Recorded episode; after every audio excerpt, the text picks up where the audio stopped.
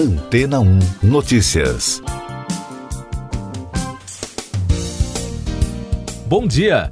Uma pesquisa publicada na semana passada na revista Science pelos pesquisadores Justin L. Payne e Curtis Dott das universidades Princeton e Washington nos Estados Unidos concluiu que a crise do clima pode levar à extinção em massa nos oceanos. Isso poderá ocorrer se a humanidade não controlar a atual crise climática em uma projeção baseada no pior cenário possível calculado pelo painel intergovernamental de mudança climática das Nações Unidas, a extinção massiva ocorreria até 2300.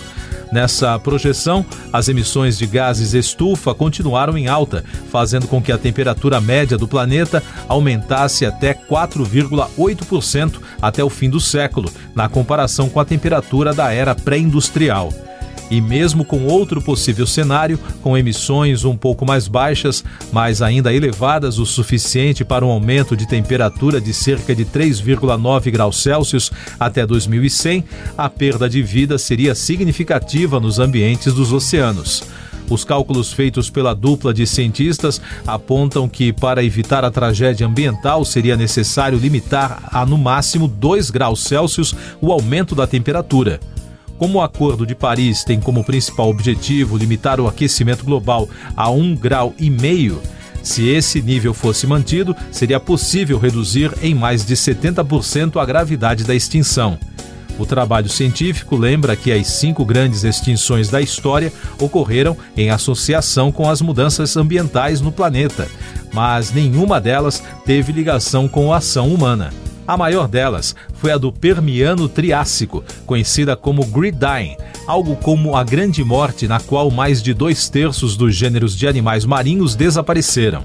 Ao comparar as semelhanças dessa extinção com as atuais projeções, a pesquisa identificou fatores tais como o aumento da temperatura das águas e a menor concentração de oxigênio nas duas situações. No ano passado, as temperaturas dos oceanos foram as mais elevadas desde o início dos registros históricos, enquanto a quantidade de oxigênio disponível nelas foi a mais baixa. As projeções indicam que os riscos aumentam nos locais em que espécies marinhas estão próximas de seus limites ecofisiológicos, um fenômeno que ocorre conforme se aproxima a linha do Equador, com águas mais quentes ou menor nível de O2 no mar. Além disso, indica que enquanto parte das espécies que vivem nas águas mais quentes podem conseguir migrar para mares em latitudes mais altas, as espécies polares, sem chances em oceanos mais quentes, podem acabar extintas em todo o planeta. Além das perdas na biodiversidade, a extinção de espécies marinhas também afeta a pesca. Em outra análise sobre o estudo, Malin Elpinski e Alexa Fredstone, pesquisadores dos Estados Unidos, afirmaram que felizmente as emissões de gases não estão no caminho do pior cenário possível, considerando as políticas para limitar as emissões e o menor crescimento das economias globais. E daqui a pouco você vai ouvir no podcast Antena 1 Notícias. Primeiro de maio registra manifestações esvaziadas pelo país. Gilmar Mendes mantém suspensa a eleição indireta para governador em Alagoas. Defesa de Daniel Silveira pede ao STF arquivamento de ação que condenou o parlamentar. Eleições 2022. Atos esvaziados contra e a favor do governo foram registrados em várias cidades do país no domingo, 1 de maio, Dia do Trabalhador.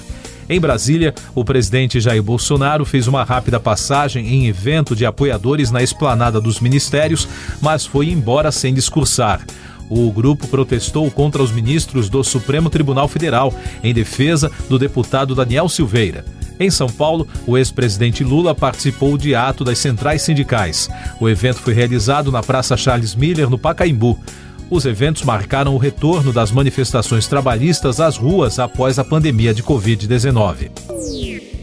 O ministro Gilmar Mendes, do STF, manteve no domingo suspensa a eleição indireta marcada para esta segunda-feira para a escolha de um governador tampão para comandar Alagoas até o final do ano.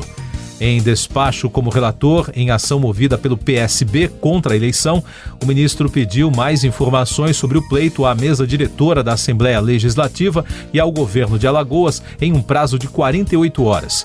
A eleição fora de época foi marcada após o ex-governador Renan Filho ter renunciado ao cargo para concorrer ao Senado nas eleições. Além disso, o ex-vice-governador Luciano Barbosa já havia deixado o mandato quando foi eleito prefeito de Arapiraca em 2020. A defesa do deputado Daniel Silveira pediu no fim de semana que o ministro Alexandre de Moraes, do Supremo Tribunal Federal, arquive a ação que condenou o parlamentar por atos antidemocráticos a oito anos e nove meses de prisão em regime fechado. O deputado recebeu um perdão da pena do presidente Jair Bolsonaro um dia após a condenação. Os advogados de Silveira alegam que, com o perdão concedido pelo presidente, a ação penal perdeu o objeto. Essas e outras notícias você ouve aqui na Antena 1. Oferecimento Água Rocha Branca. Eu sou João Carlos Santana e você está ouvindo o podcast Antena 1 Notícias. O Brasil registrou no domingo 16 mortes pela Covid-19 em 24 horas, totalizando mais de 663.500 óbitos desde o início da crise. A média móvel nos últimos sete dias é de 124, com tendência de alta pelo terceiro dia consecutivo. Também foram notificados mais de 6.100 novos casos, somando mais de 30 milhões e 400 mil.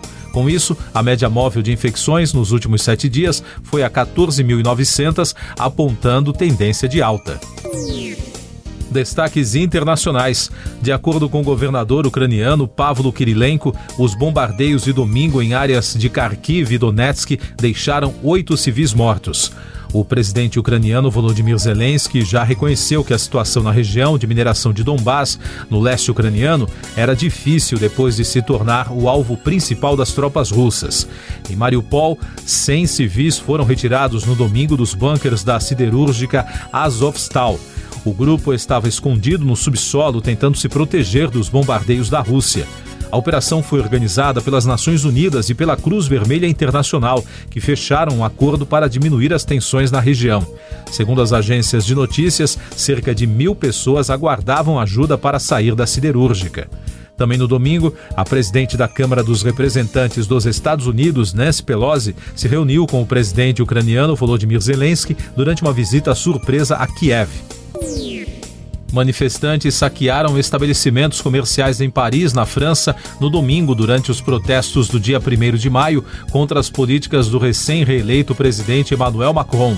Houve confronto com a polícia, que reagiu com gás lacrimogênio para repelir o movimento. Milhares de pessoas se juntaram às marchas de 1 de maio em toda a França para pedir por reajustes salariais e que Macron abandone o plano de elevar a idade mínima de aposentadoria. Eleições na Colômbia. Uma pesquisa realizada pela empresa Ivamer aponta que o senador Gustavo Petro está à frente da preferência do eleitorado com 43,6% das intenções de voto para as eleições presidenciais de 29 de maio. O ex-guerrilheiro é seguido por Federico Gutierrez, que tem 26,7% das intenções de voto. Petro pontua acima dos 42% desde novembro de 2021, quando foi publicada a primeira pesquisa para as eleições. No entanto, o líder de esquerda não conseguiria mais de 50% dos votos no primeiro turno e precisa para evitar o segundo turno previsto para 19 de junho. Tecnologia e economia. Pesquisas realizadas pela Crypto Literacy de 2021 e pela CoinMap apontaram que um quarto dos brasileiros está disposto a comprar produtos e serviços com criptomoedas e esse movimento está se tornando realidade, com mais de 900 estabelecimentos que já aceitam esses ativos em pagamentos. Para especialistas, os atuais modelos de precificação e a grande volatilidade são as principais dificuldades para impulsionar o uso da moeda digital. A regulação desse mercado já passou no Senado e agora precisa de aprovação na Câmara dos Deputados. Último destaque do podcast Antena 1 Notícias, edição desta segunda-feira, 2 de maio. As bolsas da Ásia e do Pacífico fecharam em baixa no dia de hoje, depois de fortes perdas em Wall Street, nos Estados Unidos, na semana passada.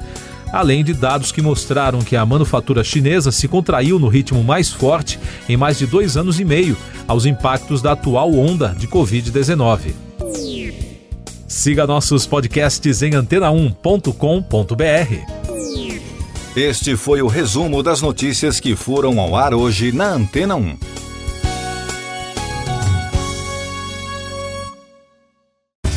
Depois de tanto conteúdo legal, que tal se hidratar com água rocha branca? O consumo regular de água durante o dia traz benefícios para a saúde, como, por exemplo, manter a pele bonita e hidratada. Rocha Branca, da fonte direto para sua casa.